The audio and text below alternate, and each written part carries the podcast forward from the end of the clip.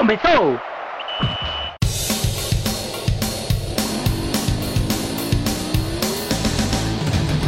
Mas qual é pouca, eu só tomo se for 10k. Eu sou obrigado a falar que esse programa aqui tá uma porra. Fala muito!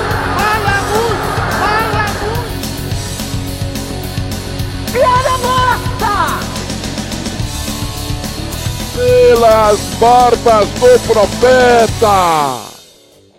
Salve, salve galera! Forte abraço a todos vocês.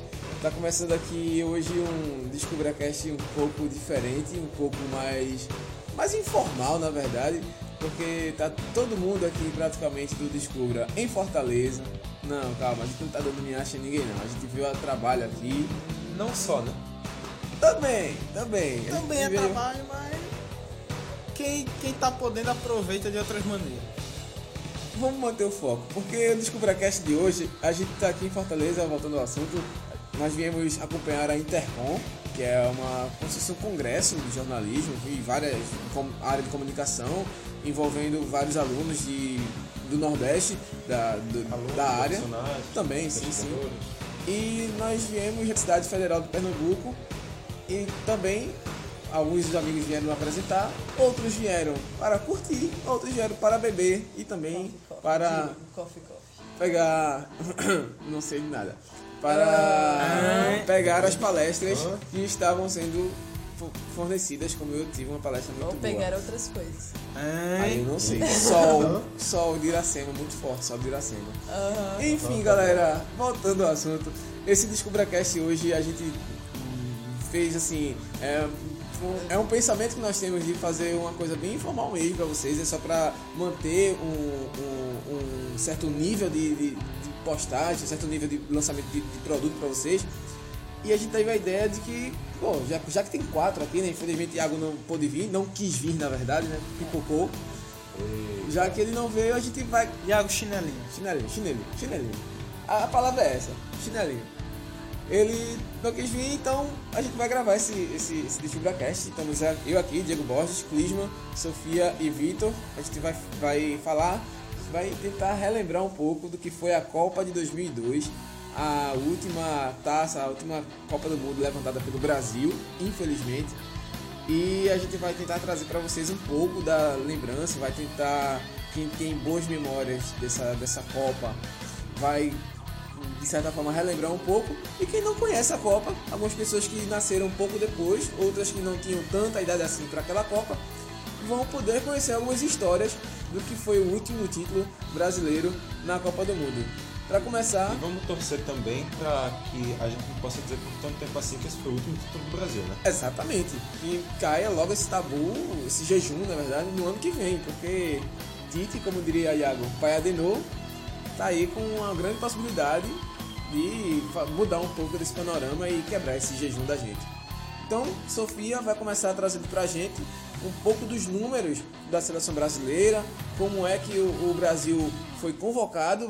Claro, isso aí, até quem não, não assistiu a Copa sabe que foi Luiz Felipe, Luiz Felipe Scolari que, que comandou a seleção brasileira, foi o técnico é, escolhido pela CBF para aquela, aquela decisão, para aquela Copa do Mundo. Não foi pra um técnico. não sabe, é aquele mesmo de 7 a 1 É, meu amigo, ele mesmo. Vamos lembrar só do 2002. Filipão, digamos que ele. Coitado, isola na madeira. Morreu em 2002. Não é madeira de. Pronto, é vidro, vai bater. Enfim. Vai ter edição, viu? Enfim, Filipão conseguiu assumir no final das eliminatórias. O Brasil vinha capengando, o Lucha não tinha conseguido nada, vários técnicos rodaram e não conseguiram êxito, mas o Filipão assumiu e aos trancos e barrancos a seleção conseguiu a sua vaga na Copa do Mundo após vencer a Venezuela no Maranhão. Eu lembro muito bem desse jogo. E aí disso Capetinha fez dois gols. E Sofia vai falar um pouco pra gente como foi que era montado esse grupo, como é que o Filipão levou a família escolar para a Copa que foi a primeira, a única, primeira e única Copa da história até agora, dividida entre dois países, Coreia do Sul e Japão. Sofia traz a Copa no- 2002 pra gente. Salve, salve, galerinha do mal. Então, vou falar um pouquinho aqui, trazer alguns dados para vocês da Copa, porque enquanto eu aqui, jovem em 2002, com meros 4 anos, outros anciões aqui do Descubra Cast já estavam na maioridade nessa época e lembram mais que eu das coisas. Deixa, então vamos, deixa eu só quebrar um pouquinho de protocolo. Deixa eu fazer uma pergunta. Vitor, Não, pera, só um comentário. Protocolo no DescubraCast? é, né, principalmente nesse aqui, né? Pois Mas- é. existe. Vitor, tu tava onde quando o Brasil levantou a taça? Ronaldo fez dois gols. Como eu já disse, dormindo. Tu tinha quantos anos? Cinco. Sofia? Na verdade, nem cinco ainda, nem tinha quatro. Ó pra aí. Eu não faço ideia de onde estava. Tinha 4 anos só. Clisma? Não, já eu tinha um pouquinho mais de idade, tinha seis anos, foi a primeira Copa que eu acompanhei. E eu lembro que eu tava assistindo o jogo com meu pai e meu irmão no sofá de casa. Endoidei a cada gol de Ronaldo, saía gritando por dentro de casa. E foi uma festa danada naquela sabia final. nem o que era futebol, só sabia o que era gol e que- na hora do gol tinha que pular, mas tava lá comemorando, né? Sabia um pouquinho, dava pra, dava pra saber o que que era. Dava pra apresentar o DescubraCast já? Aí você tá forçando, companheiro. Bom, Eu eu invés de tinha... Danone era no máximo um mingau de farinha láctea e Neston, pô. Era o Danone, Danone mesmo, né? É, aí sim. É, Danoninho, Danoninho. Eu tinha 12 anos.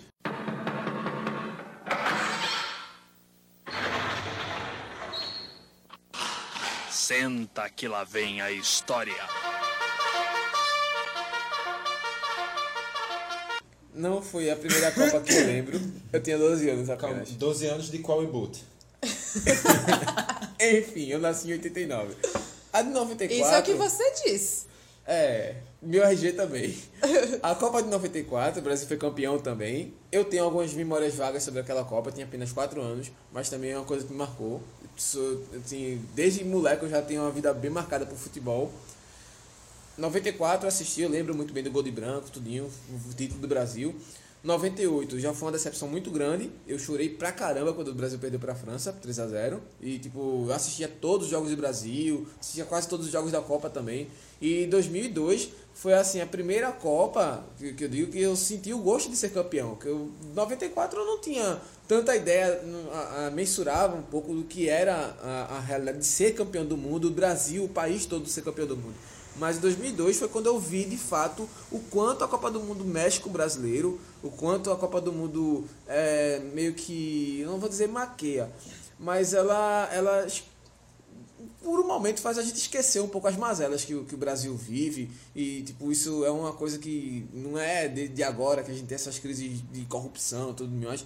Vem acompanhando a gente há muito tempo.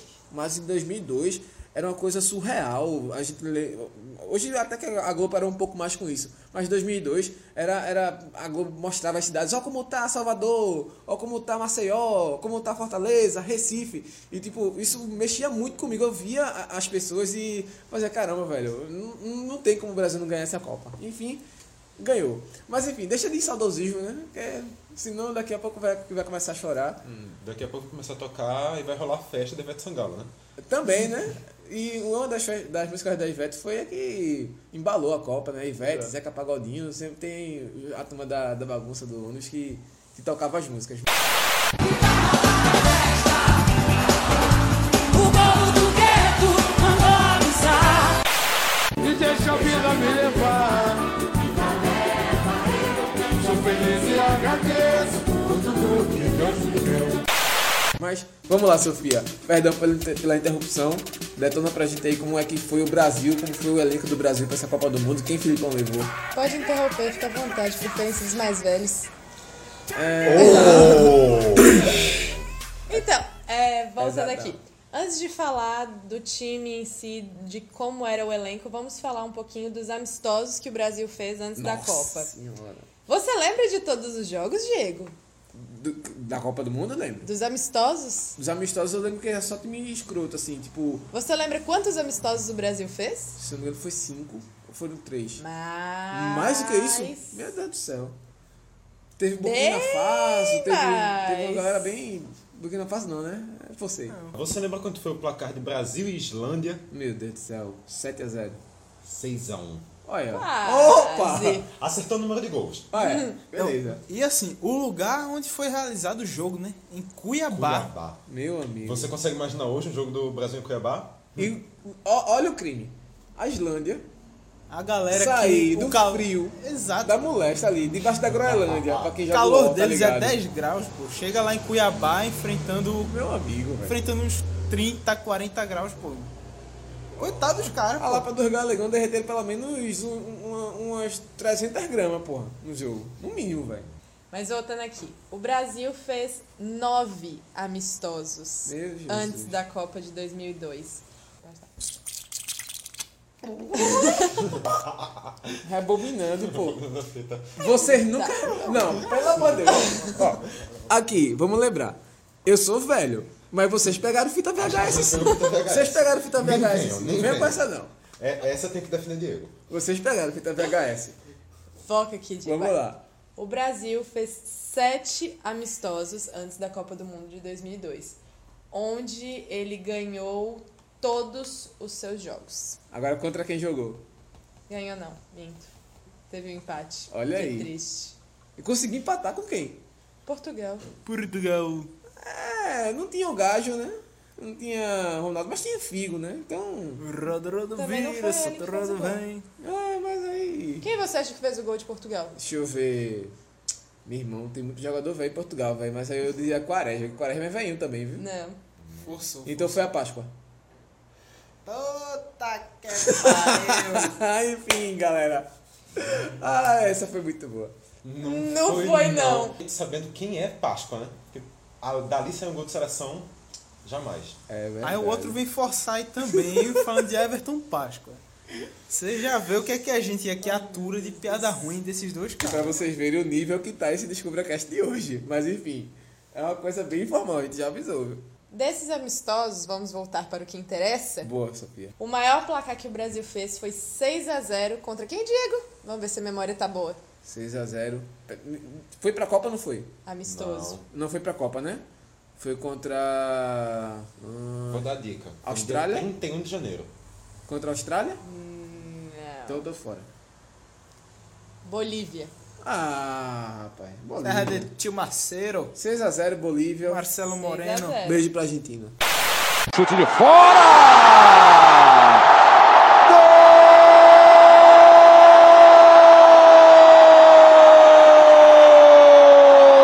Gol da Bolívia! Histórico! Bolívia 6 a 1 em cima da Argentina. Isso aí é o easter egg fantástico. Sim, sim. Mas aí, o Brasil Enfim. pegou quem nesses amistosos? O Brasil fez 6 a 0 na Bolívia, ganhou apenas de 1 a 0 da Arábia Saudita, fez 6 a 1 na Islândia, 1 a 0 contra a Iugoslávia, empatou 1 a 1 com Portugal, ganhou de 3 a 1 da Catalunha. É isso mesmo, a seleção da Catalunha. Não entendi por quê, mas Não, porque a Catalunha nem um Sim, país sim, é. sim. então, eu não entendi o porquê Ah, da sim. seleção. Mas aí. É, assim, sabe quando você tem que fazer um amistoso pra levantar a moral do time? Aquele que você vai ganhar com certeza. Não, mas esse jogo não foi pegado. Eu lembro que foi pegado pra caramba. O jogo do Brasil e Catalunha. É, le- lembra até o uniforme da Catalunha. Era branco com o. o- a- a- as mangas é, vermelho e amarelo. Parecia muito a- um pouco das cores da camisa da Espanha. Mas ela também tinha um pouco de azul. Era o Barcelona misturado com Espanha. Era muito bonita a camisa da Catalunha. Eu lembro que esse jogo foi pegado pra caramba. O jogo, inclusive, foi no Camp Nou. Sim, sim, sim, sim, sim.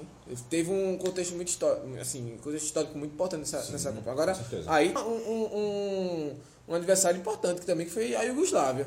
Porque hoje algumas pessoas podem não lembrar assim, ah, Iugoslávia e tal. Mas Iugoslávia, toda a Copa que chegava, chegava mordendo. 94 chegou mordendo, do- 98 também fez uma, uma boa campanha. E quem lembra, assim, um, um, um, é, trazendo um pouco da história, pois não? Que ironia você lembrar desse jogo? Onde ele foi realizado, Diego? Qual? Brasil e Brasil, Iugoslávia? Yugoslávia. Castelão, em Fortaleza. Olha aí, tá, beleza. No Arruda foi. A é, poucos quilômetros daqui. Exatamente, no Arruda não teve jogo não nessa, nessas eliminatórias não, se não me engano. Não. Enfim, Os jogos é, no Brasil foram. é que o Brasil pegou a em Iugoslávia já Goiânia. no Arruda uma vez, gol de Zico. Os gol- jogos aqui no Brasil foram em Goiânia, um em Goiânia. Cuiabá, Goiânia, perdão, um em Cuiabá e um em Fortaleza. Os outros todos fora do país. E a Iugoslávia hoje é o que? É, República Tcheca não, República Tcheca já, já era a parte. Sérvia, Mas Sérvia, Montenegro, Montenegro, Kosovo. Sim, essa galera todinha, tinha muitos jogadores bons na Iugoslávia. Dejan Stankovic. Puta que pariu como esse cara jogava bola, velho. Era um jogador que eu parava pra, pra assistir, ficava babando. Ele, era ele e o cara da, da Bulgária. Puta que pariu, esses caras jogavam pra caralho. babando. Então, é, assim, é, não, não dá pra dizer que era um adversário fácil. Sim, era um, foi, um, foi um time muito. Que engrandeceu um pouco essa lista aí. Tipo, puxa, levanta, jogou pra cima. Não jogou pra baixo, não. E para encerrar os amistosos, no dia 25 de maio, o Brasil ganhou de 4 a 0 da Malásia. Aí é. 25 Jogo de treino. maio, uma semana antes de começar a Copa do Mundo. Aí é. É. Agape. Pegou Agape. A Vamos- Agape da seleção. Vamos falar então um pouquinho agora do elenco que o Brasil levou para essa Copa. Vixe, Maria. Goleiros. Nós tínhamos Marcos, que jogava no Palmeiras lá. O segundo goleiro era Dida, do Corinthians. E o terceiro, Rogério. Marcos estava no Palmeiras, grande fase. Dida estava no Cruzeiro no Corinthians? Corinthians. Corinthians também, grande fase, tinha acabado de ser campeão do mundo tudo mais. Você estava em que time? Sene? No União São João da Arara ainda. né? Não, brincadeira, tava no São Paulo também. E, pô, Pegando muita bola. os três nomes, esses aí foram unanimidades. Todo, todo mundo sabia que os três iam ser convocados e os três iam pra, pra, pra Copa do Mundo. Marcos jogou todos os jogos. Não deu espaço nem para Dida, nem para Sene. Tirarem um... Nem a casquinha, né? nem a casquinha. Mas levaram a medalha pra casa no final. Isso é o que importa. Exatamente. Os laterais direitos. Cafu, que jogava na Roma, que era titular e o capitão do time, com 32 anos. Que era o jogador mais velho da, dessa convocação. E detalhe, final da Copa de 94, final da Copa de 98 e acabou repetindo também final em 2002. Ganhou uma, perdeu a outra, levou a terceira. E ainda encarou jogar 2006, né? Sim, sim, sim. Aos 36. E no nível de futebol Sim. altíssimo. E outra, o Cafu era, é, era uma das lideranças, mas não era o, capitão, a priori. Quem era o capitão era Emerson, volante, que jogava muito no Milan nessa época também.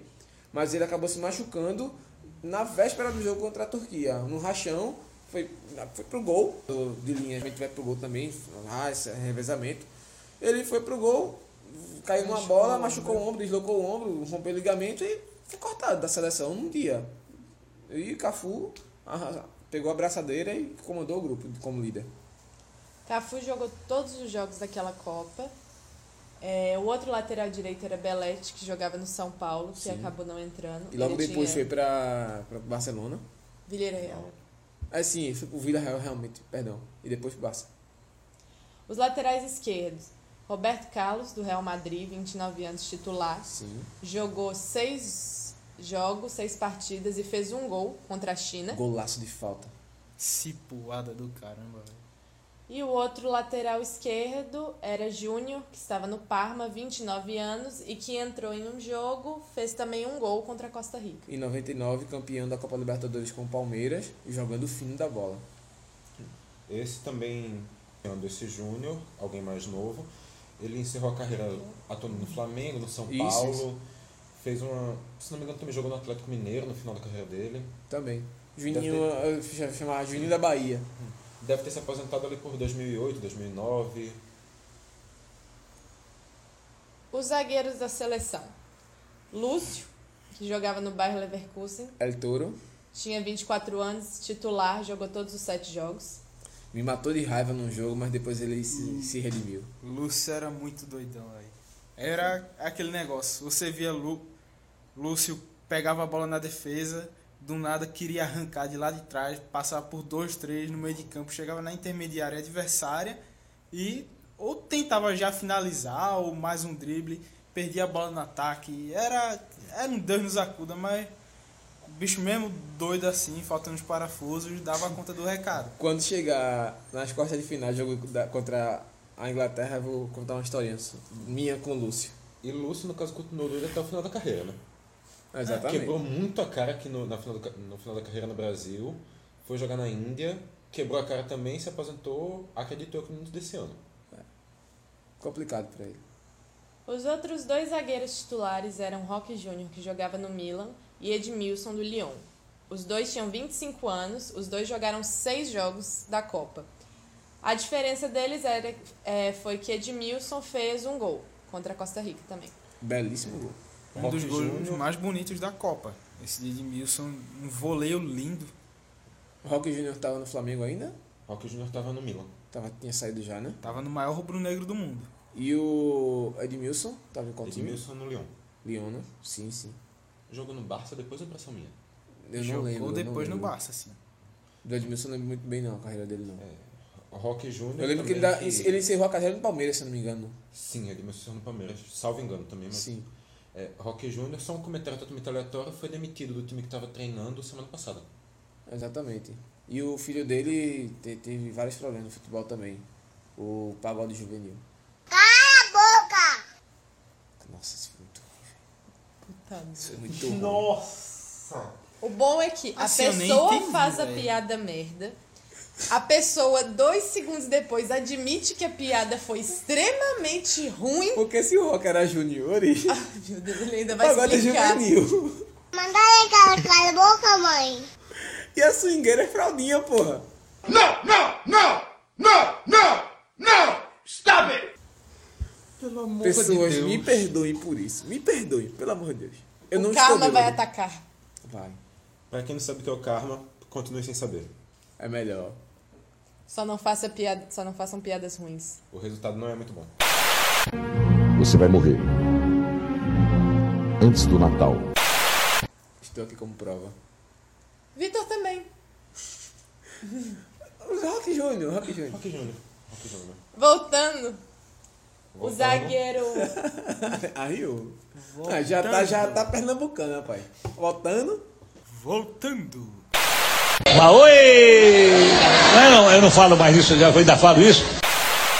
O zagueiro ia reserva apanhar. da seleção era Anderson Polga, que jogava no Grêmio, Sim. tinha 23 anos. Ele entrou em duas partidas. Anderson Polga, que diga-se de passagem, não empolgou na Copa do Mundo. Puta! Para com essa porra aí, meu irmão! Porra, eu não sou nenhum babaca, não! Esse bando de paternista! Ai, meu Deus. Mas assim, o Anderson Polga na época ele foi um pouco de. Faz Assim, piada, não? Não, não, não é piada, não, é sério. Foi um pouco assim de discórdia. Um pouco ah, eu lembro na, na mídia porque o Filipão tinha sido técnico do Grêmio. Aí ah, tá fazendo lobismo e tal. Sempre tem essa, essa história de que técnico tá levando o jogador que é dele, né? Mas claro, o técnico vai jogar, levar jogadores que ele tem confiança e que ele já trabalhou alguma vez na vida. Agora, isso acaba caindo um pouco por terra, porque o Filipão já teve várias desavenças em campo com o Vampeta, com o Edilson, e mesmo assim convocou os dois e levou os dois pra Copa. E um exemplo que a gente pode remeter ao sucesso disso, de o treinador chamar seu jogador de confiança, é hoje Tite com Paulinho. Exatamente. Paulinho voltou à seleção. com- Renato Augusto também. Renato Augusto. Mas Paulinho voltou com- exclusivamente como jogador de confiança de Tite, prestes a ir para o Barcelona. Exatamente. Seguinte, Sofia, foi mal. Vamos seguir então. Os Ah, me empolgou. volantes. Vai, vai, vai. Só segue, só segue. Piada ruim a gente não repete não, Diego. Tá, desculpa. Os volantes da seleção. Gilberto Silva, que jogava no Atlético Mineiro, O 25 galão da anos. massa, né? Obviamente. Gilberto Silva, que assumiu a vaga de Emerson. Emerson se machucou, Gilberto Silva acabou assumindo a titularidade e ele foi o homem que, assim, é, a- houve muita desconfiança se ele ia dar conta do trabalho do Emerson, porque o Emerson era o capitão do time. O cara assumiu a vaga e foi muito bem. Ele jogou sete jogos como titular. Os outros dois volantes eram Kleberson, do Atlético Paranaense, 23 anos. Ele ganhou a titularidade, mas começou os dois primeiros jogos como reserva, entrando no decorrer da partida, e jogou um outro como titular. Não, Era- não atuou nos dois primeiros, depois dois como reserva, se destacou, tomou a vaga. Era muito novo, o o Kleberson também na época. 23. Era, era muito jovem e houve uma, uma certa, um certo ciúmezinho da, da imprensa carioca, ah, o Cleverson e tal, o que é que ele tem para ser titular, e o moleque foi até a final e arrebentou contra a Alemanha. velho. Pena que na carreira você fez isso, né? Foi pro United, né? O United não, na massa. Foi, o mas- Red Devils e Foi, passagem apagadíssima por lá, velho. Depois foi pro Flamengo, ainda durou alguns anos. É. Também teve seu destaque quando teve por lá, mas saiu. Depois foi para Atlético Paranaense, Bahia e tá agora no terceiro ou quarto time no futebol americano. Nunca repetiu aquele futebol. Não. E o volante reserva da seleção era Vampeta, que jogava no Corinthians, Grande 28 Vamp. anos, e entrou durante a partida, durante uma partida que foi contra. Costa Rica, se não me engano. Loading. Wait a minute.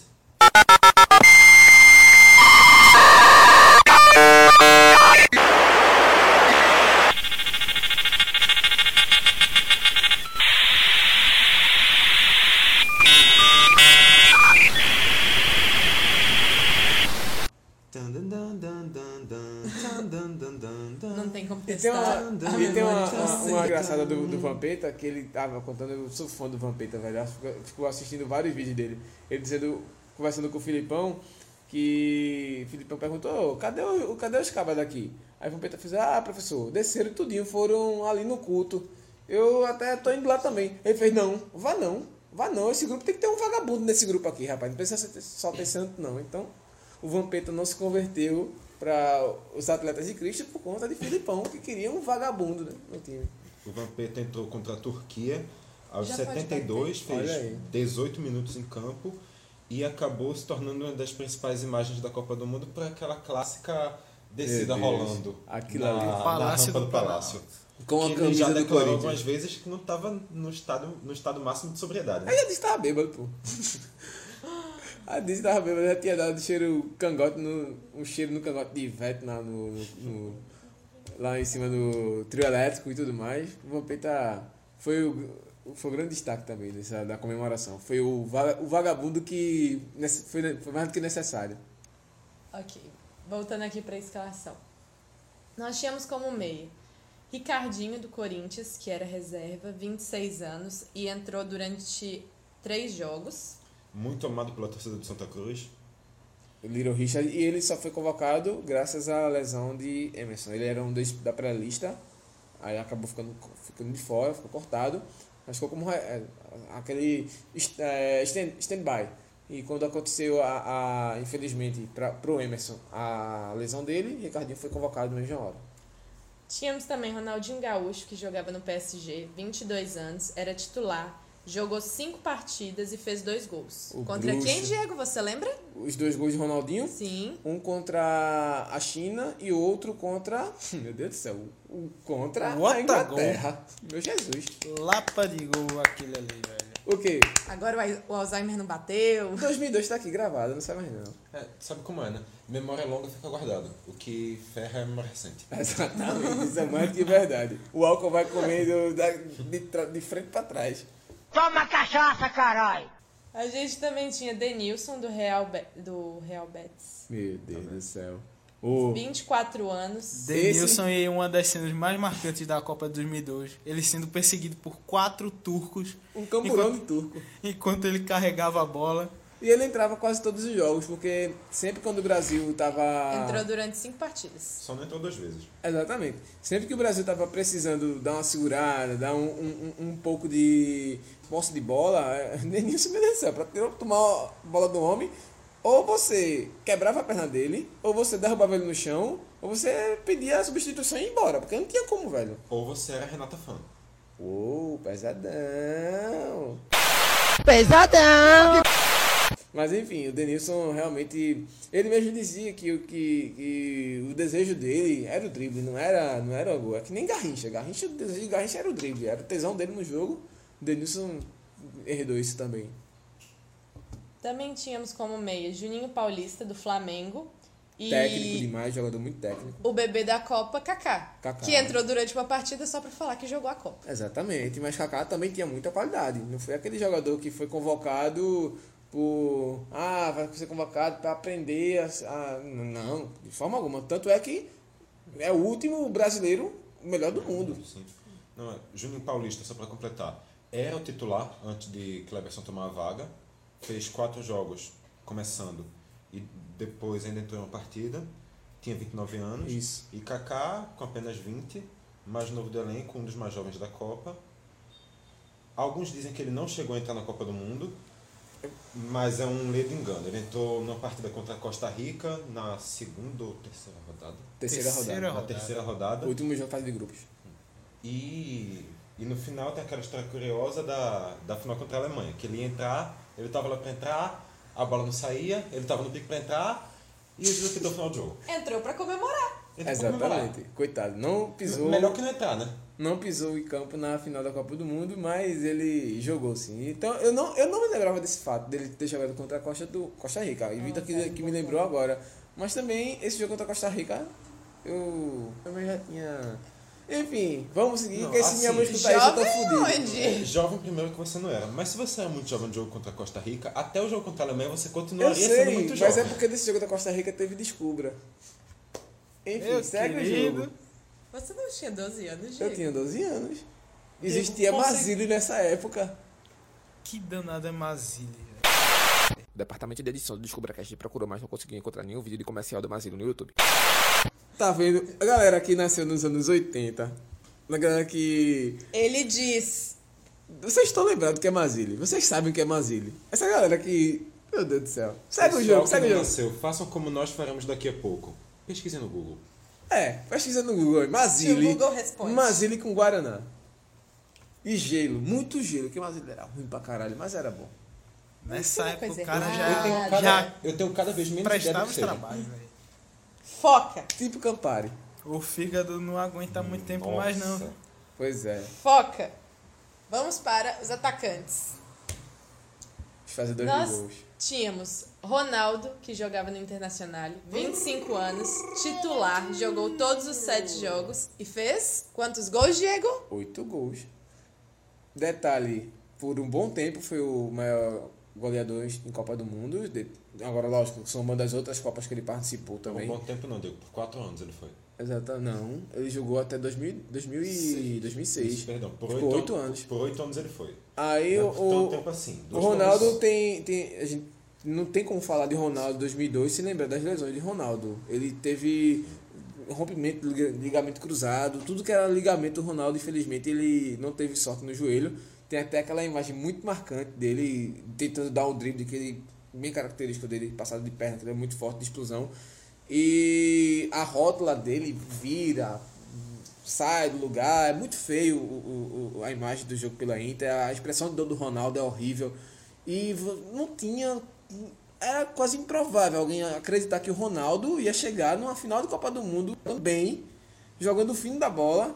Era até difícil acreditar que ele pudesse voltar a jogar futebol. Muito deram o Ronaldo como aposentado, jogador aposentado dentro de campo. E ele entra na Copa, ele começa a chamar a responsabilidade, faz gol em todos os jogos. É, ele começa a, a digamos, a- uma guinada na, na carreira dele que talvez nunca, nunca algum, algum outro jogador possa igualar. Se não me engano, o Ronaldo só não fez gol, só retificando, não fez contra a Inglaterra, mas fez em quase todos os jogos. Ele. Eu sou suspeito pra caralho de falar de Ronaldo, pra mim é o maior jogador que eu já vi jogar. O maior da história que eu já vi jogar, que eu vi, claro, né? De 99 pra 2002, que foi o ano da Copa, ele jogou apenas 16 jogos pela Inter de Milão. Um jogador ficar 4 anos, em 4 anos, bem dizer, porque a Copa acontece em junho, ou seja, são três temporadas, o jogador ficar em 16 jogos, ser convocado para a Copa do Mundo como titular, como camisa nova de uma seleção como o Brasil, é hoje uma coisa praticamente improvável. E acredito que daqui a 100 anos a gente pode ser que tenha um caso, no mínimo, no máximo, estourando de algum outro jogador que se iguale, assim, que tenha algo parecido. Mas o Ronaldo, eh, como ele, jamais vai existir. Como ele, não tem como, não tem igual. E só lembrando que nas próxima final é, a imprensa caiu matando nele também, porque ele sofreu. Saiu do treino sentindo uma dor e aí veio aquela aquele alvoroço todo, Sim, lembrando a final de 98. Será que Ronaldo realmente repetiria? Não daria conta novamente, o Brasil ia falhar de novo? Chegaram a chamar ele de pipoqueiro. Enfim. Mas ele foi oito gols na Copa, um contra a Turquia, outro China, dois contra a Costa Rica, Bélgica, Turquia E Aquele- dois contra a Alemanha. Aquele biquinho contra a Turquia. A gente vai chegar jogo a jogo, eu vou lembrar vocês um pouco do biquinho contra a Turquia. Só dois comentários sobre o Ronaldo. O primeiro é a música dele, né? Se meus joelhos não doessem mais.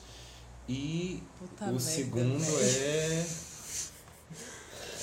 Eu tô quase Eu ainda batendo em vocês, velho. Vitor, eu ia bater em tu agora, Vitor. Eu achei que tu ia falar, eu tava empolgado. Porra, a música de Massa Eu de achei- do caralho. É, que seria musical. essa. Ô, ô, Ronaldo é gol. Achando que seria uma dessa, velho. Qualidade pra cantar, viu, pai? Forçou, companheiro, forçou.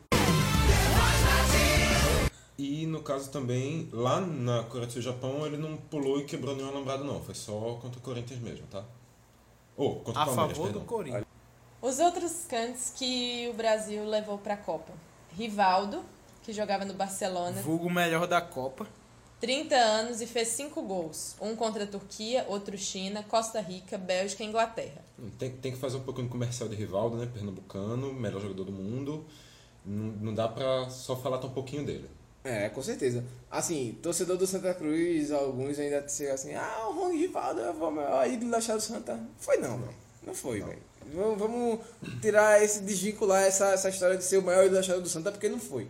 Você Rivaldo- pode dizer que ele foi o maior jogador que já passou pelo Santos. Exatamente, é, um- é, um- é, é, é o ponto. Passou pelo Santa e chegou mais longe na carreira.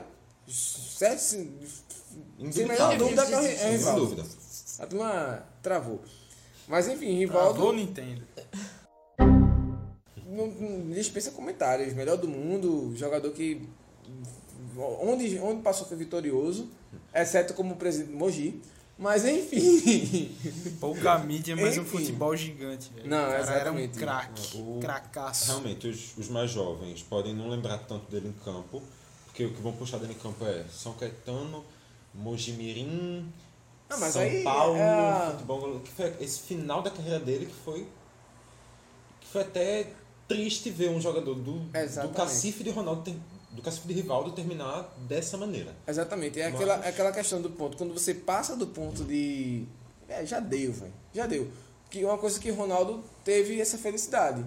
Ele teve um, um- ano muito bom no Corinthians. Ele teve o último. O, a, a turma chama o último brilhar da estrela. Foi quando ele conquistou o título paulista, conquistou aquela, a- a- aquela vaga na pré-Libertadores, que infelizmente para ele, quando foi eliminado pelo Tomi- Tolima, ele é, re- resolveu parar a carreira porque ele viu que não dava mais.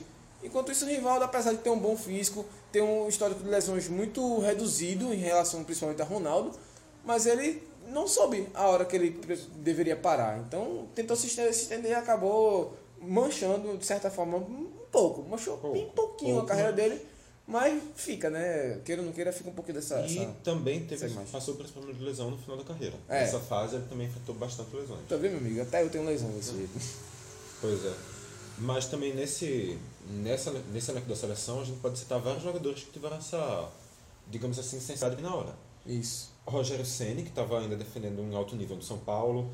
É, Cafu, que deixou o futebol ainda atuando pelo Milan. Roberto Carlos, que saiu do Corinthians, foi... De certa forma, ele se aposentou no futebol brasileiro aqui no Corinthians. Isso. Depois ele foi para um futebol, o futebol russo. Indiano também. Foi para a Rússia, foi para a Rússia.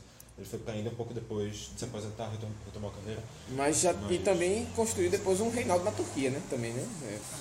Tem uma Não, ótima ele- história na Turquia. É, a, a, a situação do Roberto Carlos é muito interessante, porque ele encerrou a carreira no Brasil com o Corinthians, num nível alto, e saiu para construir uma nova carreira fora. Isso. Foi construir uma carreira ali no leste europeu, ali na leste europeu, Ásia.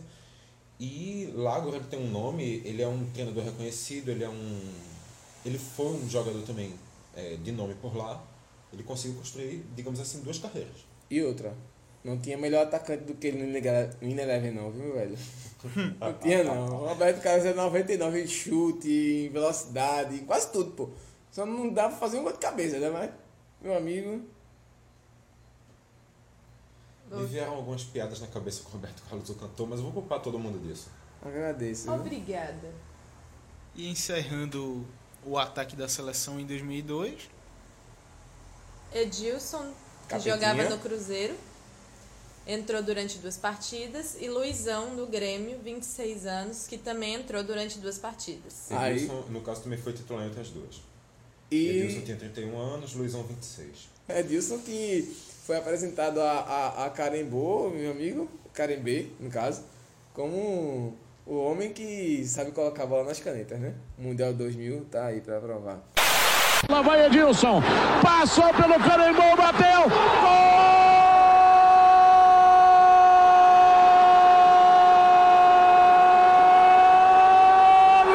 Golaço do Edilson! Meteu entre as canetas, botou entre as pernas do Carembo. E aí ele disse: Eu sou o Edilson, o capeta! Era, um- era, um- era um gênio, gênio da bola, pegava muito bem na bola, jogava muito, jogava muito bem. A galera dos anos 90 vai lembrar muito do Edilson do Palmeiras, Edilson do Corinthians, mas que o extra-campo pesava demais.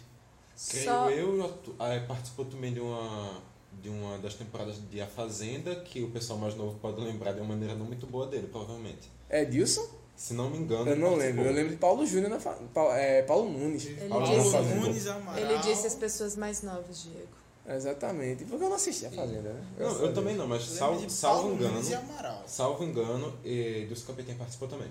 Exato. Ah, porque tinha aquele. Eu lembro da Fazenda que tem aquele filho do. daquele artista plástico de, de, de Recife, né?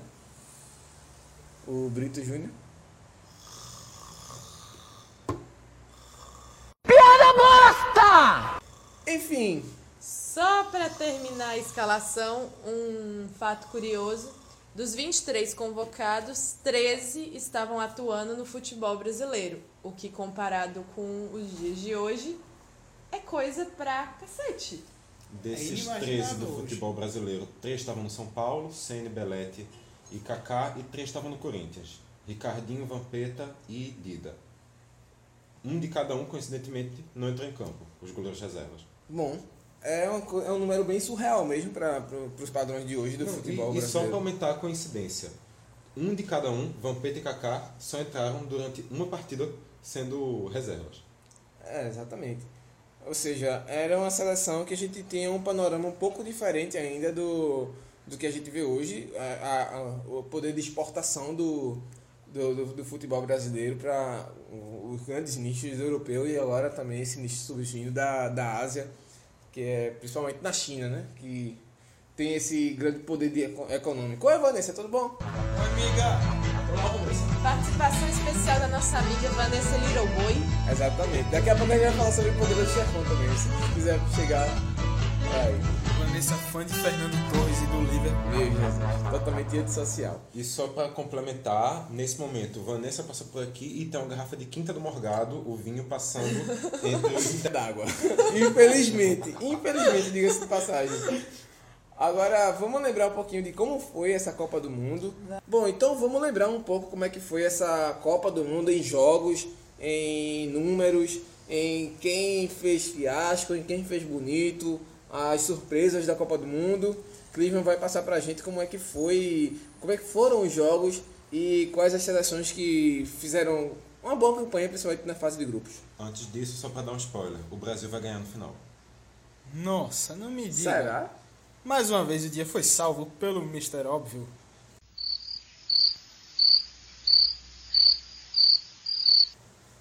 Enfim, começamos a Copa do Mundo de 2002 falando do Grupo A, que teve Dinamarca, Senegal, Uruguai e França. Aparentemente o grupo fácil, né? É, na época, os que viam Pra que essa voz? Fazendo uma voz assim, Ficou escroto, ficou escroto. como se estivesse fazendo uma narração de alguma coisa. de É feito. Diego no trabalho da gente de Shakespeare falando feito em rádio. Que risada foi essa? A minha foi. Agora fodeu. Segue o vai. Teve as seleções da Dinamarca, Senegal, Uruguai e França. Pra quem É. via pensava que era um grupo fácil, França e Uruguai passariam com qualquer facilidade, mas foi bem o contrário. França, atual campeã do mundo, tava bem com, com o Zidane. E eu lembro do Pera. primeiro jogo. França, atual campeã. Atual É. campeão do mundo não. Então, Era, é verdade, verdade. Eu não, não soube me expressar. Mas Como é que era. rebobina? Mas enfim, a França chegou bem, é, bem cotada nessa Copa. Mas eu lembro até hoje, primeiro jogo, um, o jogo da estreia, França-Senegal. E Tomou fumo contra o Senegal. lapada, meu velho. Senegal, ninguém dava nada pro Senegal. E mostrou que depois que era uma seleção que realmente é, tinha um. um- um- fez, um, fez, um, fez uma boa Copa do Mundo. Acho até a, a melhor campanha do Senegal na história do, do futebol. E logo de cara meteu 1x0 na França e disse: Ó, fica na, baixa tua bolinha aí, vai comer teu coração no teu canto aí e fica chorando. No grupo avançaram Dinamarca com 7 pontos, duas vitórias e um empate, e Senegal em segundo lugar com um uma vitória e dois empates. As duas invictas. No grupo B, Espanha, Paraguai, África do Sul e Eslovênia. A Espanha que vinha com uma geração forte, o goleiro Iker Casillas é, despontando no Real Madrid, chegou e pegou sua vaga na, na titularidade da Espanha. Raul, atacante também do Real Madrid, comandando esse time, levou a Espanha ao primeiro lugar do grupo com 9 pontos. Tanto que foi eliminada de forma invicta. Caiu sem perder na Copa. Foram os três únicos países sem perder. Foram o Brasil, lógico, a Espanha e a Irlanda também. É, a Espanha caiu na mão grande da arbitragem, da FIFA e por aí vai. Em segundo lugar passou o Paraguai, que no critério de desempate, por ter feito um gol a mais, deixou a África do Sul e seguiu na competição. E também o Paraguai tinha uma boa. Uma boa um, um, um bom elenco. Uma boa, boa, boa geração também. Rock Santa Cruz. Ah, sim, Barça. Gamarra. É um timaço. Chilavé. Sim. No grupo C, o grupo do Brasil. O Passou mais invicto. importante, né? Exatamente. Três vitórias em três jogos.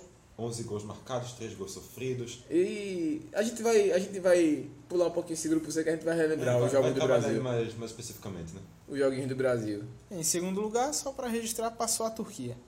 No grupo D, grupo da Coreia do Sul, anfitriã, hav- havia no grupo a Coreia do Sul, Estados Unidos, Portugal e Pônia. Avançaram Coreia do Sul e Estados Unidos. Coreia em primeiro com 7, em segundo lugar Estados Unidos com 4 pontos. Que os Estados Unidos também era uma certa surpresa também nessa Copa do Mundo. Sim. Deixando para trás, por exemplo, Portugal, que já Portugal. tinha nomes como Pauleta, Quaresma, e que também, como a gente Luiz tem citado- Figo, craque da Figo, seleção. Figo, claro. E que também, como a gente tem citado, foi um dos times que o Brasil enfrentou no- antes da Copa. Sim, sim.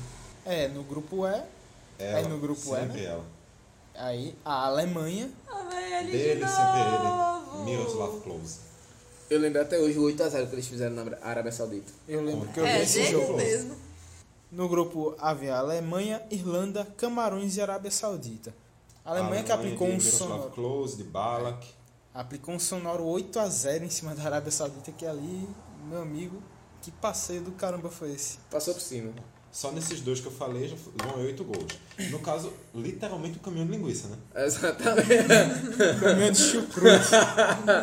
Essa foi muito bem pregada. Abraço, Iago. E a Irlanda arrancou um empatezinho com a Alemanha aí nesse, nesse, Foi. nesse grupo. Irlanda passou no segundo lugar com 5 pontos. E Grupo o. Camarões de Samuel Eto'o ficou de fora. Exatamente. Ah, é. Grupo F tinha Suécia, Inglaterra, Argentina e Nigéria. Passaram Suécia e Inglaterra, cada uma com 5 pontos, mas no critério de desempate, Suécia passou, ficou à frente da Inglaterra. E a Argentina rodou, viu? A Argentina, que era dada como uma das favoritas da competição, pegou em bomba. O time de Batistuta e Crespo ser eliminado pela Suécia era Exatamente. bem improvável. E Riquelme, jogava Verón, pra- ainda tinha Riquelme e Verón nesse time, nesse time da Argentina. A Bodanzieri. Era um time de respeito, A mas Bodanzieri já jogava em 2002? já jogava. Era um time de respeito, mas que farrapou. Ah, é. Pesado. Pesadão! O grupo G tinha México, Itália, Croácia e Equador. A Croácia, que tinha feito uma ótima campanha em 2098, na Copa anterior, Suker e tudo mais, é, acabou não fazendo, não repetindo o, o- a mesma campanha. Foi, de certa forma, uma, é, digamos, uma, uma decepção, porque todo mundo se esperava que a, a Croácia tivesse um pouco mais calejada, tivesse um pouco mais firme para essa Copa, acabou fazendo uma campanha muito ruim. O México passou em primeiro lugar com duas vitórias e um empate, sete pontos. E a Itália perigou ali conseguiu passar com quatro pontos. Se arrastou. Se arrastou e Foi cresceu. no peso da camisa, mas cresceu. Se passou, arrastou né? e depois cresceu. E foi tirada também na mão grande. É. E no grupo H, o grupo do outro anfi- anfitrião da Copa, o Japão. O Japão que passou em primeiro lugar com 7 pontos.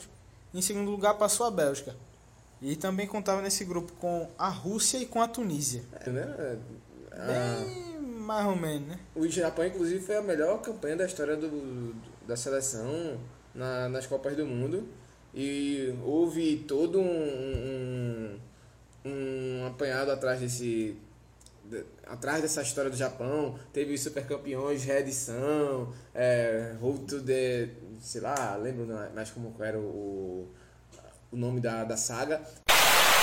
My equipe play very nice. The first time uh, Iraq and the, and the Saudi Africa play same, but the second time I have control the match. Mas era levando para a Copa do Mundo e instigando o povo japonês a, a abraçar ainda mais o futebol. Agora, vamos. dupla de ouro de alguns Tsubasa com- e só Misaki. alguns comentários curiosos. Brasil e Espanha foram os únicos países que ganharam todos os jogos da primeira fase. E Eslovênia, Arábia Saudita e China, por outro lado, perderam todas as partidas. E outro fator interessante é a França, que vinha da, Do título. da- do título da Copa do Mundo, não fez nenhum gol na Copa de 2002. Olha aí, foi um assim como Arábia Saudita e China. Para você ver o nível que a França tá querendo, tava querendo disputar ali, né? Que Se fase. comparar com a Arábia Saudita e China é complicado. Aí a gente vai lembrar, relembrar um pouco dos jogos do Brasil nessa primeira fase. É, Clisman já lembrou pra gente um pouco como a seleção brasileira, quem a seleção brasileira enfrentou. Mas o primeiro jogo, eu lembro da expectativa daquela partida. É, Brasil e Turquia, pouco se conhecia do futebol turco, pouco se falava na, na, na seleção da Turquia em si. E o Brasil chegou como um grande favorito, como um, um time a, a, a bater fácil a Turquia. E levou o revezinho, viu? Levou um revezinho porque a Turquia segurou o, o jogo. O primeiro tempo foi pegadíssimo. Pegadíssimo o primeiro tempo, 0 a 0 arrastado.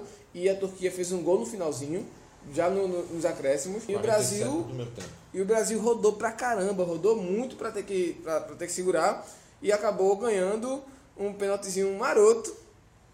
Marotíssimo esse pênalti. Ronaldo bateu. Rivaldo. Não, o pênalti foi, foi Ronaldo. Ronaldo marcou, Rivaldo bateu pênalti. Ronaldo sofreu o pênalti, Rivaldo bateu o pênalti. Ronaldo, Ronaldo bateu o pênalti. Ronaldo marcou o primeiro, Rivaldo O marcou primeiro o segundo. gol foi de Ronaldo num cruzamento da esquerda sim, direita sim. que ele se jogou Foi na isso bola, mesmo, foi deu isso uma mesmo. solada, sei lá. Exatamente. Suficiente exatamente. tirar do goleiro. Inverti a bola agora. Errou! O Ronaldo foi o primeiro gol. E o, e o é, exatamente a virada foi que foi se arrastando. E o Brasil ganhou esse pênalti marotíssimo que até hoje é totalmente discutido. Foi aquele, aquele lance que o. aquele jogo também que ficou marcado por o lance de falta de fair play do Rivaldo, que tomou uma bolada no joelho e fingiu que tinha sido no rosto. O jogador turco foi expulso por conta disso. Foi um jogo. Um dos jogos mais difíceis do Brasil na Copa, mas também o Brasil não teve jogo fácil não nessa Copa não. Exceto pela segunda rodada, que foi contra a China. O Brasil meteu um 4 a 0 passeou, dançou em cima da China. Roberto Carlos fez aquele golaço de falta, uma bomba de perna esquerda, dá um pouco da direita da, da meia-lua da grande área. E Rivaldo fez um gol, Ronaldinho também marcou. O Ronaldo deixou o dele para, digamos. Pra não dizer que não fez. Exatamente, né? Só Não pra teve dizer, ó, chance aqui. pro pasta de flango, né? Exatamente. Pastel de Pastel de flango eh, levou o palmito. Nossa. Nossa. Vocês pediram. Enfim. Porra, Diego, Não, com essa piada véi. tá- leva até a dizer Zizal, Diego. Olha aí. Vá, vá a merda, porra! Vá a merda! Vá a merda! A merda! Puta que eu pariu! Você vai enfiar o dedo no olho do rabo e sair urrando, porra! A merda! Brasil e Costa Rica. Era o Brasil já praticamente classificado. Tinha tudo para seu time a passear. Entrou com grande parte dos jogadores é, reservas, digamos assim.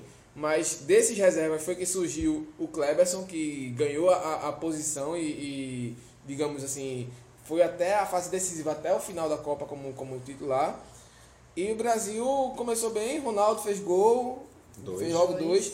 E Edmilson fez o terceiro, aquele belíssimo gol de, de, de bicicleta. Uma bicicleta meio goleiro, puxeta, meio bicicleta, mas foi um golaço. é. Depois Ronaldo, Júnior também fizeram, a Cocheca também diminuiu. Mas foi um 5x2. Um 5x2 que o Brasil ganhou. Foi leve, mas também não foi tão leve quanto foi a China. Nessa primeira fase, o Brasil fez as três partidas na Coreia. Exatamente. E aí, Oitavas de final.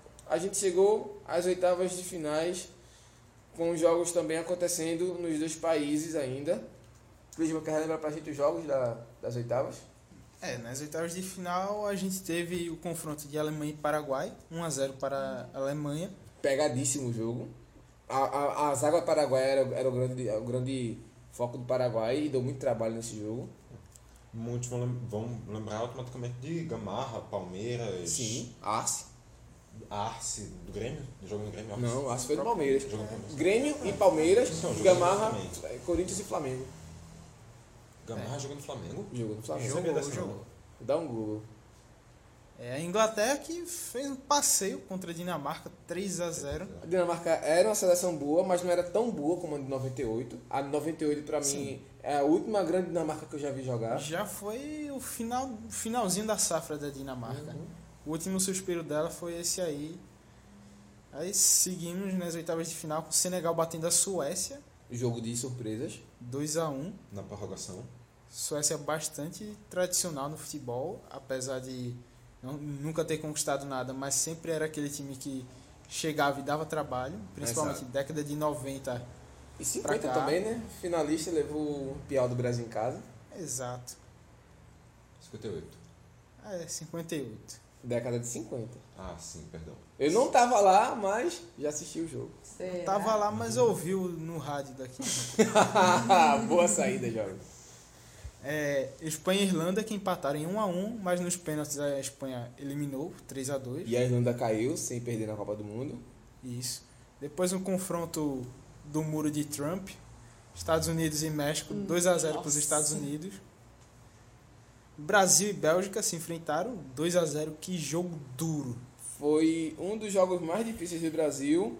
Eu lembro bem, o jogo se arrastou pra caramba no, no primeiro tempo. Jogo bem pegado, 0 a 0 O Filipão gente não sabia o que fazia, fez, mexeu no time. Eu não lembro qual foi a, a, a troca que ele fez no time, mas eu acho que ele. Ele, eu, ele chamou o Denilson. Chamar o Denilson, bota o Denilson, mas o Denilson não resolveu. Denilson entrou no lugar de Juninho Paulista. Júnior Paulista, né? Não resolveu. Depois Kleberson entrou no lugar de Ronaldinho e já no finzinho do jogo o Ricardinho entrou no lugar de Rivaldo. E Denilson não resolveu. A, a tática de chama o Denilson não, não funcionou para esse jogo porque a Bélgica era um time muito truncado, muito pegado, um time muito velho, assim. Velho, jogadores que tinham muita. é, Bagagem, já, é, já. já tinha traquejo todo da bola. E Mas aí quem chamou a responsabilidade nesse jogo foi o, o canhotinha de lá de Paulista, Belíssimo gol de Rivaldo. Rivaldo. Um lançamento que veio da esquerda, da direita, perdão. Ele dominou a bola, dominou pro chão e bateu de, de canhota. A bola desviou no zagueiro e matou o goleiro. Ali a Bélgica não conseguiu mais segurar. O Ronaldo ainda fez o segundo gol e a gente passou para para as quartas de finais. Aquela Bélgica que tinha no elenco, no elenco titular dessa partida, Van Bilten, zagueiro que estava até Sim. pouco tempo no Manchester City. Se aposentou, salvo engano. Hum, Não foi tão pouco tempo não, né? Sim, pouco tempo. Três, quatro anos atrás ele saiu do City. Eu tô por fora do City. Eu Até lembro porque- dele ter jogado no Bayern de Munique. Assim, final da década de 2000 até tipo 2011, sei lá. Acho que ele s- não sabia que ele tinha jogado no City não. Pra mim ele tinha encerrado a carreira por lá. Até porque o único Posso Manchester que estar interessa. time, vou dar uma verificada aqui. O único Manchester que interessa é o United. É, perdão, erro meu. Ele encerrou a carreira no, no Bayern Munique, ele jogou no City, até chegou a jogar no City em 2004, mas ele encerrou a carreira no Bayern em 2014, três Isso. anos atrás. Ó, e tão quem Então velho, né? tava nesse time da Bélgica em 2002 foi o Mark Wilmots, que foi técnico Sim. da Bélgica na Copa aqui do Brasil de 2014. Sim.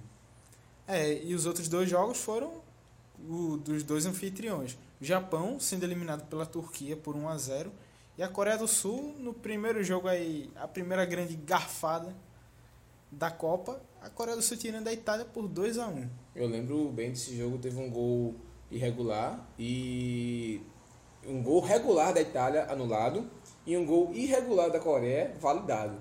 E tinha a Copa tinha o gol de ouro. Ou seja, o gol de ouro da Coreia matou a Itália, a Itália voou e foi uma discussão, a imprensa italiana eh, chamando de, de barbada e tal, tudo mais, mas não deu pra Itália não. E não foi aquela garfada normal, não. Foi aquele garfo de churrasqueiro mesmo. Foi assim, o ó. tridente do Satã, meu velho. Porra. Coitada da Itália, na mamamia. Então, nas quartas de final nós tivemos o jogo Alemanha e Estados Unidos. 1 a 0 para a Alemanha. Suado. Espanha e Coreia do Sul. Terminou 0 a 0 no tempo regulamentar. 5 a 3 para a Coreia. E mais chororô. Espanha Primeira e única decisão de pênaltis nessa Copa do Mundo. Exatamente. Não, Espanha e Irlanda. Já teve pênalti. Perdão, erro meu. Segunda e última. É, Não tinha visto esse parênteses aqui do lado. acontece. E a outra, Senegal e Turquia. o grande jogo das surpresas. Esse jogo foi o jogo das surpresas. 1 A, a 0 para a Turquia na prorrogação. é, a Coreia do Sul também era surpresa, beleza. Mas a questão da Coreia do Sul é porque era anfitriã. Aí a turma dizia, ah, anfitriã e tal. É, é surpresa, mas assim, o peso de casa a turma achava que, que tava dando resultado. Mas aí. E também o jogo dela foi contra a Espanha. O, esse outro jogo, Senegal e Turquia, foi duas forças todo mundo achava que saíam até na primeira fase. Sim, sim. E conseguiram classificação. E foram, foram seguindo e tem até hoje suas melhores campanhas na Copa do Mundo. E o último jogo, Das quartas de final, Inglaterra e Brasil, 2 a 1 vitória brasileira. eu ainda me lembro como se fosse hoje. Começa o jogo, Lúcio tenta pegar a primeira bola, tenta driblar a zaga, o atacante. Ele consegue, a bola bate na lateral. E o puto da vida, que eu tinha me acordado de madrugada. Todos os jogos eu acordava de madrugada, sempre dormia alguns amigos da gente lá em casa, é, primo da gente, família, pra assistir o jogo, ficar lá em casa era o point da, da galera. E nesse jogo o Lúcio começava a dominar a bola e já dava aquele nervoso, ele querendo driblar. Aí, meu amigo, teve um, acho que foi 20 minutos por aí. Ele pegou a bola, foi driblar Owen. Owen roubou a bola, gol da, da Inglaterra. Meu amigo, que eu fiquei puto, que eu xinguei em casa. Minha mãe teve, ei menino, para de falar palavrão, porque lá em casa não falava palavrão, só falava quando ia pro, pro, pro Arruda. Mas nesse jogo, meu amigo, acabou-se. Tome palavrão dentro de casa. Aí começou o jogo, o Lúcio se redimiu de uma, de uma maneira que eu nunca vi. Na, assim, um zagueiro se redimiu de uma cagada que ele fez. Ele jogou, a partir daquele momento que ele falhou, ele jogou o fim da bola. Tanto é que ele ajudou, se eu não me engano, o, o primeiro gol do Brasil, o gol de Rivaldo. Se eu não me engano, ele, ele que rouba a bola, ou é, é outro zagueiro, se eu, tô cometendo uma injustiça aqui. Mas se eu não me engano, é o Lúcio que rouba a bola e toca no Ronaldinho. Aí o Ronaldinho sai, levando, passa um, dois, passa o. o o Deixa Ashley- três hernias de disco em Ashley Cole. Ashley Cole, que até hoje ele tá com, com, com um desvio nessa coluna. Toca pro Rivaldo e Rivaldo, devagarzinho, gol em cima do cima, meu amigo. E no segundo tempo, o jogo pegadíssimo. Acho que foi um dos jogos. É, é, é meio clichê dizer que foi um dos jogos mais difíceis, mas. Porque todos os jogos foram difíceis, mas esse jogo foi muito pegado. E a Inglaterra tinha uma seleção assim, Ashley Cole também, que era. Fred, né? E ainda ficou boa parte do segundo tempo com um a mais. Exatamente. Já que Ronaldinho foi expulso. Coisas, saudades, coisas, porque você se aposentou, volta pro Manchester. Mas enfim, e aí, meu amigo, aquela falta na direita, o Ronaldinho pega, bate. Até hoje eu, eu acho que ele não bateu pro gol, não, velho. Acho que ele bateu e, e a bola foi porque tinha que ir. E o Simer, mais do que adiantado, não teve como se recuperar. Depois ele meteu aquela, aquela de que, ah, eu já sabia que o Simer sempre fazia isso em todas as jogadas. Meu amigo, o, o bruxo sabe fazer bruxaria. Então aquela foi a primeira grande bruxaria. Sabe fazer Miguel também. É, exato, demais. Qual é, rapaziada? Qual é, rapaziada? Qual é, rapaziada? Qual é, rapaziada? E. Só pra passar, nesse jogo, Owen abriu o placar para a Inglaterra, o Brasil Sim. conseguiu um empate já no segundo tempo, com o Rivaldo, depois o Ronaldinho empatou, e sete minutos depois foi expulso. O Exatamente. Brasil teve que fazer eh, o resto da partida com um a menos, mas conseguiu resistir. E nota também que o treinador da Inglaterra nesse, nessa Copa era Eriksson, Sim. que foi um dos grandes jogadores da história da Suécia, que a gente estava falando há pouco, que teve muita. E também um dos grandes nomes da história da tecnologia, né? Junto com o Sony. Eriksson, sim, haha, muito boa. Palmas para Diego. Olha aí. Uma Nossa. salva de palmas. E aí, o Brasil passou, chegou na semifinal. Semifinais. Nas semifinais tivemos Alemanha 1, Coreia do Sul 0. E jogando em Seul, meu amigo. Imagina a pressão que a Alemanha levou. Jogando na capital, galera do Inho puxado. Ah, é. História do. Cantando ao ritmo de K-pop. Exatamente, história do Rojão. Homenagem Lojão, pra nossa amiga? Vanessa aqui. Nossa, é China não. Mas tudo bem. Joga lá carne de cachorro. Não, E- China- e os de carne de cachorro. China foi na primeira E aí a Alemanha matou a, a, a, a grande surpresa, né? A grande... Até sai. Hum, Grandes surpresas. É, uma das. E, Surpresa um pouquinho forjada também, mas. é, E A o grande turma- jogo a turma da do FIFA. Brasil. O Brasil ganhou da Turquia por 1 a 0 e... Para muitos, esse foi o jogo mais pegado, mais truncado, mais marcante assim do Brasil na Copa, porque o Brasil não teve uma atuação convincente. E a Turquia, que era esse time bem arrumado, continuou arrumado contra o Brasil e dando sangue. E ficou a rusga, né? A Turquia ficou com o Brasil entalada, né? Que era até agora a única derrota da Turquia na Copa era justamente pro Brasil e perdeu do jeito que perdeu, né? Com a, a mão amiga da arbitragem. E eu lembro que esse jogo, é, alguns jogadores da Turquia, o goleiro Rustu, desde o começo ele jogava com aquela, aquela marquinha embaixo do rosto, que o pessoal dizia, ah, pintura de guerra tal. Enfim, ele sempre jogou. Mas nesse jogo, outros jogadores também colocaram para dizer que estava em guerra também. E foi um jogo pegadíssimo, velho. Defesa para todo lado. E o Brasil morto, cansado. Ronaldo morto, cansado também. Não que não morto, um morto esse jogador que a gente vê hoje perto, de pau que joga 20 minutos e, e- e morre em campo. Mas morto de- do cansaço da Copa, que a gente tem que lembrar que a Copa é tiro curto. É 4 em 4 dias, você está jogando, 3 em 3 dias, olha lá. E aí o Brasil começou o primeiro tempo pegadíssimo, muito, muito, muito pegado, força de um lado, força do outro. No começo do segundo tempo, aí o Ronaldo pega aquela bola, leva para dentro de fundo, Galvão Bueno narrando, chamando, pedindo para que o Ronaldo passasse a bola, passasse a bola, ou então, na hora que ele viu que ele, o Ronaldo estava marcado, na- Ronaldo na no bico da grande área esquerda, ele chega, chega dois turcos de um lado, dois turcos de outro, e aí, meu velho, aí é onde sai a genialidade. Ronaldo deu desvio, biquinho. A bola não foi com força, a bola não foi esse, esse tiro forte, não foi nada. Ela foi colocada. E é goleiro nenhum que pegasse essa bola não. Morreu, não tinha que morrer, no pé e teve que segurar o segundo tempo todinho. E aí para segurar, quem segura é Denilson. Aí Denilson, Denilson show. Fez o, fez o dele, se, se garantiu, levou quatro turcos para casa. Até hoje ele diz que é o drible mais lembrado da vida dele. E o Brasil na final pelo terceiro ano consecutivo. Pelo te- terceiro ano não, claro. pela Terceira terceira Copa. Copa, consecutiva. Antes de falar da final, a disputa de terceiro lugar, Entre Coreia do Sul surpresas, né? e Turquia. Quem imaginaria que qualquer uma dessas duas poderia chegar tão longe? Exato. Pois é, né? Com Espanha, Itália. Inglaterra. E Grandes contrariando, times. Por aí vai. e contrariando ao, ao que foi a Turquia durante toda a Copa, a Turquia foi pra cima. Foi-se embora. Um jogo de cinco gols. Ganhou da Coreia do Sul 3 a 2 conquistou o terceiro lugar. E o jogo mais esperado da Copa de 2002, Alemanha e Brasil. Só antes disso, um comentário: essa décimo terceiro lugar também foi na Coreia. Sim. Ao contrário da final, que foi no Japão, assim como E todos os jogos do Brasil na segunda fase. Exatamente.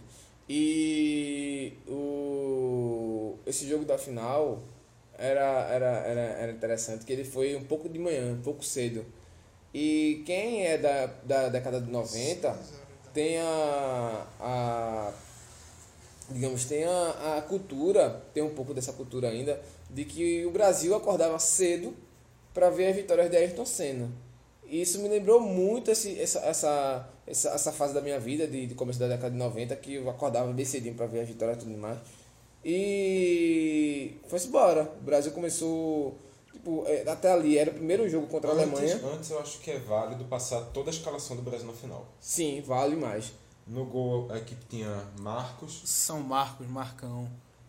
A zaga com Lúcio, Edmilson e Roque Júnior. Nas alas, Café mais recuados pelo meio campo, Gilberto Silva e Kleberson. Com mais liberdade na frente, Ronaldinho. E com mais força ofensiva, Rivaldo e Ronaldo. Era a. Era Pelé e Garrincha. E aí. Jogo totalmente incógnita, jogo bem. é, digamos, era o primeiro confronto de Brasil e Alemanha até agora na, na, na- nas Copas. Tanto que até agora só tem dois. Esse jogo da final e aquele desgraçado. Do Mineiraço. Exato. Vamos pensar que esse valeu o título, então isso foi mais importante. É, exatamente, Chupa Alemanha. E. E a. Tratema vem aí na final de- desse próximo ano. E o Brasil começou o jogo nervoso pra caramba, mais uma vez. Todo jogo foi assim. Marcos fazendo cada defesa, pegando bola de falta. Uma cobrança de chute. falta que ele foi buscar lá no canto esquerdo, juntinho da trave. Uma porrada que o cara da Alemanha Milagre, lá, velho. voou. Defesaça. Eu lembro de comemorar aquela defesa como um gol. Não, não lembro quem foi, foi o lateral esquerdo que bateu essa bola, acho que foi Link, não, não lembro não. Mas, meu amigo, era, era, era um time muito forte também da Alemanha. Não era um time tão técnico como a gente vê a Alemanha hoje. Mas era um time forte que tinha uma certa qualidade técnica. Os caras sabiam tocar bem a bola e, além dessa qualidade técnica, eles tinham essa força física que hoje a gente já não vê tanto na Alemanha. É um time bem mais solto e menos robustez, como a gente ainda vê na, na Inglaterra. Mas a Alemanha não, já é um time bem mais, mais, mais leve, mas naquele tempo era um time muito sisudo. Aí, segundo tempo, brilhou o homem, velho. Brilhou o homem e quem tem que brilhar, quem tem que brilhar era ele mesmo. E depois do que Sofia lembrou pra gente, de que ele se machucou no, no treino antes e ficou aquela, aquela dúvida sobre Ronaldo. Mas ele. E também depois de 98, né? Exatamente. Ah, foi a redenção. Tinha sempre essa, essa, essa, essa, essa questão, essa. Essa pulga atrás da dúvida. orelha. Exatamente. Isso. Que Um não era uma pulga, era um. Um, Um elefante um atrás da elefante orelha. atrás da orelha. Boa. E aí, gol de Ronaldo. Rivaldo abre as pernas. Não, Ronaldo faz o. o, o- não, Ronaldo perde a bola. Ele depois rouba a bola na Rouba a intermediária, bola. tabela com o O Rivaldo. Rivaldo. Rivaldo mete. Can. Bate roupa. Lançamento de Kleberson. Leva, leva, leva, leva. Faz cruzando ali naquele cantinho do Dedé. Cruza. É. A bola passa. Rivaldo ia dominar, viu que não deu, fez o corta-luz, achando que o Ronaldo ia tocar nele pra ele fazer o dele, né? Só que aí, lembrando que chegaram os dois com seis gols cada um nessa final da Copa do Mundo. Rival tinha 5. Rivaldo tinha cinco, perdão. Então chegaram os dois com um, um score muito próximo. E um querendo ser. Os dois querendo ser artilheiro, claro. E aí, meu velho, Ronaldo tocar, o- tocar o quê, pai? Tocar pro gol. Bate no canto. Guarda. Oliver Kahn. Joga a luva, Can. Bracinho. bra- Não, mas também foi um bracinho de, de dinossauro, né? Um bracinho de dinossauro que ele se jogou e fez, oxe, opa, a bola passou. Bracinho de. Eita, vou dizer não. Senão vai ser corneteiro. Partiu Rogério! Júlio César! Júlio César caiu no canto certo para fazer a defesa. A bola passou 2 a 0 Aí, meu velho, aí já foi festa. Aí já foi farra.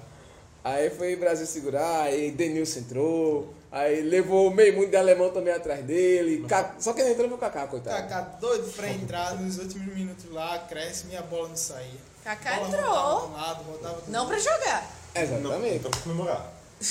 É, E aí- Mas, Diego, pra falar de Khan, pode, pode trazer referência antiga, no caso. Não precisa ser, ser de goleiro recente, não. Pode dizer que Khan entrou com o bracinho de André Zuba. Mas não, o André Zuba não tinha nem braço. Mas enfim. Abraço, André Zuba. Goleiro Cotó. Enfim, velho. Assim, a, a alegria de ser campeão do mundo foi, foi fantástica, velho. Porque a gente saiu daquele jogo, eu e meu irmão, meu pai tava lá em casa também nesse dia. Eu saí com meu irmão, a gente foi jogar bola, pô. Ninguém queria saber não. A gente saiu, pegou a, a, a bola, pegou o chinelo e foi embora pra quadra da Coab bater pelada, por mim lá da rua C. E foi jogar bola, velho. Depois desse jogo. Porque todo mundo realmente sabe onde é. A quadra da Coab, lá na rua C. Lá na Rua C, no Guadalupe, em Olinda, onde eu fui criado. E a quadra da Coab ali, no começo do Ouro Preto, Grande Ouro Coab.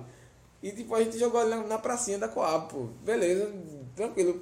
Porque ficou a, a, a, a euforia de ser campeão, velho. E tipo, até hoje eu sinto essa, essa, essa saudade de ser campeão do mundo. E espero que um dia, principalmente no ano que vem, a gente volta a, a sentir essa alegria de novo. E essa saudade não, não fique mais por tanto tempo, não. Ter fé no Pai Adenor que o título vem. Gabriel Jesus, né? Em fé sem Jesus é foda. Acho que é isso, pessoal. É, Esse foi o nosso Primeiro Descubra Cast de férias. sim. gravado em Fortaleza. E assim, como a gente soltou no Twitter, os nossos companheiros do podcast 45 Minutos, a galera lá do Diário de Pernambuco, do Super Esporte, gravaram um podcast durante a Copa do Mundo em Fortaleza. E assim, depois daí em diante, meu velho, os caras decolaram, tô hoje aí com muito mérito, fazendo sucesso gigante em Pernambuco. A galera cresceu muito. Saiu de Pernambuco, né? Saiu do 81. é, saiu do 81. E assim, vamos se, se inspirando nos caras, vamos dando passo a passo. Quem sabe a gente não chega também, consegue alçar voos maiores e levar o DescubraCast pra sair do DDD 81. Passa pro 81, 87 e aí vai crescendo. Vai catando pouco dele. É, se Vamos ver. 87, dizer que 87 é nosso, vai ter gente que vai apanhar. Hein? E aí a gente vai dizer pra vocês que se tiver alguma história aí de vocês, 2002, se tiver alguma história 2002 da Copa do Mundo, lembra aí o que vocês estavam fazendo, quem não nasceu, quem não, quem não lembra alguma história bem, bem, bem Caralho, louca. quem não nasceu, a pessoa tem 14 anos. Exatamente. Ué, A gente tem amigos da sala de 14 anos. né? Olha aí, 14, um abraço 14. Ele Abraço. fez 15 esse ano. Não, não, Não, só ele fez conta- 14.1. Só conta em ano ímpar. Não, perdão, em ano bissexto, terminado em, em número de 36. É, Olha aí. piadinha interna aí, grande abraço pro nosso amigo Vitor Moura, cara que manja muito da língua portuguesa. E qualquer dia desses vai estar fazendo uma participação especial por aqui. É, quando o Vietnã jogar a Copa do Mundo, principalmente. Com certeza. Principalmente. E aí, galera? Precisa não. Lembra aí a- a- as histórias de vocês né, na Copa 2002. Pelo SoundCloud, Facebook, Twitter, Instagram, qualquer meio que você quiser. Exatamente. Conta pra gente aí, fala alguma coisa aí. Siga a gente no Instagram, arroba DescubraCast. Tem um pouco da, da quest da gente aqui em, em Fortaleza, o que, que a gente passou, onde é que a gente rodou, o que, que a gente comeu, que meu amigo, a pizza tava massa, mas nada melhor do que aquele macarrãozinho. Puta que pariu. Enfim, macarrãozinho tá no Insta não, viu? Tá Tem que colocar. né? Tem que Tem que botar, colocar. tem que jogar, tem que jogar. Enfim, galera. Tá no particular do vô. E outra, a gente já lançou nosso, nosso audiovisual, um mini documentário. Assistam. assistam esse mini doc porque vale a pena demais. Pra vocês massa. pararem de pegar no pé da galera que diz o time que torce, porque isso não é muito legal não. Então, segue o jogo aí, Tá até a YouTube, próxima. tá no Facebook. Acompanhe. Tá nas nossas E redes. Vão acompanhando tudo que a gente tá produzindo, que vai valer a pena. Se não tá valendo a pena agora, vai valer a pena alguma hora. Se não fosse pelas piadas ruins. Mas enfim, galera. Forte abraço, até a próxima. Valeu!